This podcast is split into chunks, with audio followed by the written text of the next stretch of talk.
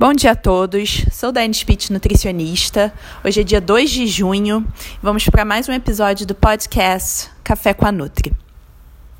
Hoje eu vim conversar com vocês sobre um tema muito importante e que desperta o interesse de muitos.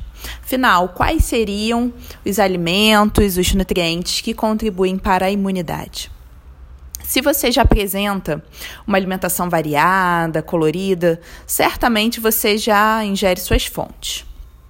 Mas é importante sempre destacar, com a pandemia do coronavírus, muitas fake news estão sendo disseminadas.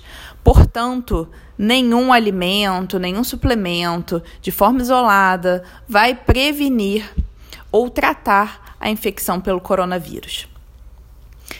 Porém, esses nutrientes que vão ser destacados, que vão ser pontuados aqui, eles apresentam um papel importante na manutenção da nossa saúde, na manutenção da nossa imunidade.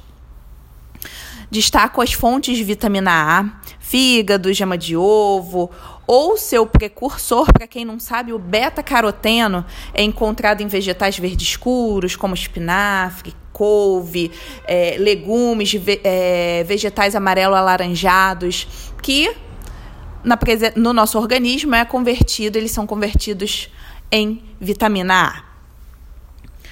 Fontes de vitamina C, né, os cítricos são os clássicos relacionados. Então a gente pode destacar o limão, a laranja, a acerola, o kiwi, o abacaxi, o maracujá. Fontes de vitamina D e é, tem tido especial destaque também esse micronutriente, então vale um podcast exclusivo para ele, para a gente falar fatos, o que, que é fake, o que, que é fato.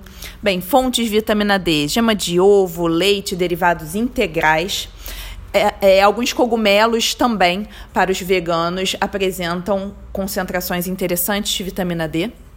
Vitaminas do complexo B, e zinco, a gente pode destacar principalmente fontes proteicas, carne, frango, mas também cereais integrais.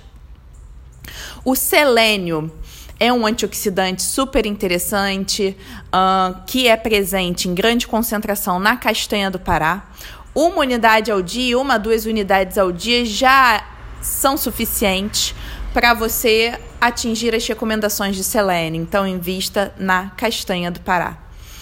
Fontes de ferro, fontes, mais uma vez, é, animais. Uh, também temos fontes vegetais, obviamente, leguminosas.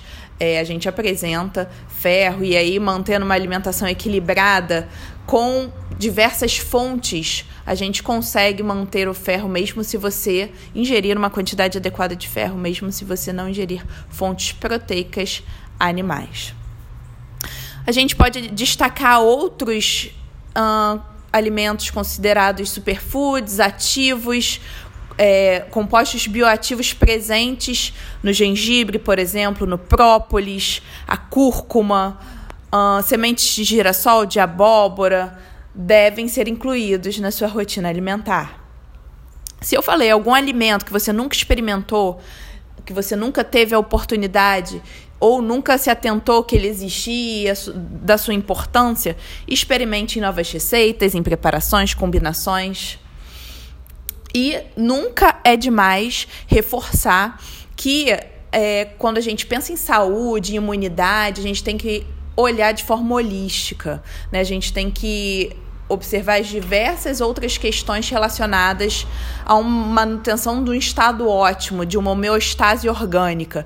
Então, quando a gente pensa em saúde física, a gente não pode nunca dissociar da nossa saúde mental. Então, estratégias complementares devem ser consideradas sempre como manejo do estresse, seja através da yoga, seja através de meditação, adequada hidratação, adequado sono e prática regular de atividade física.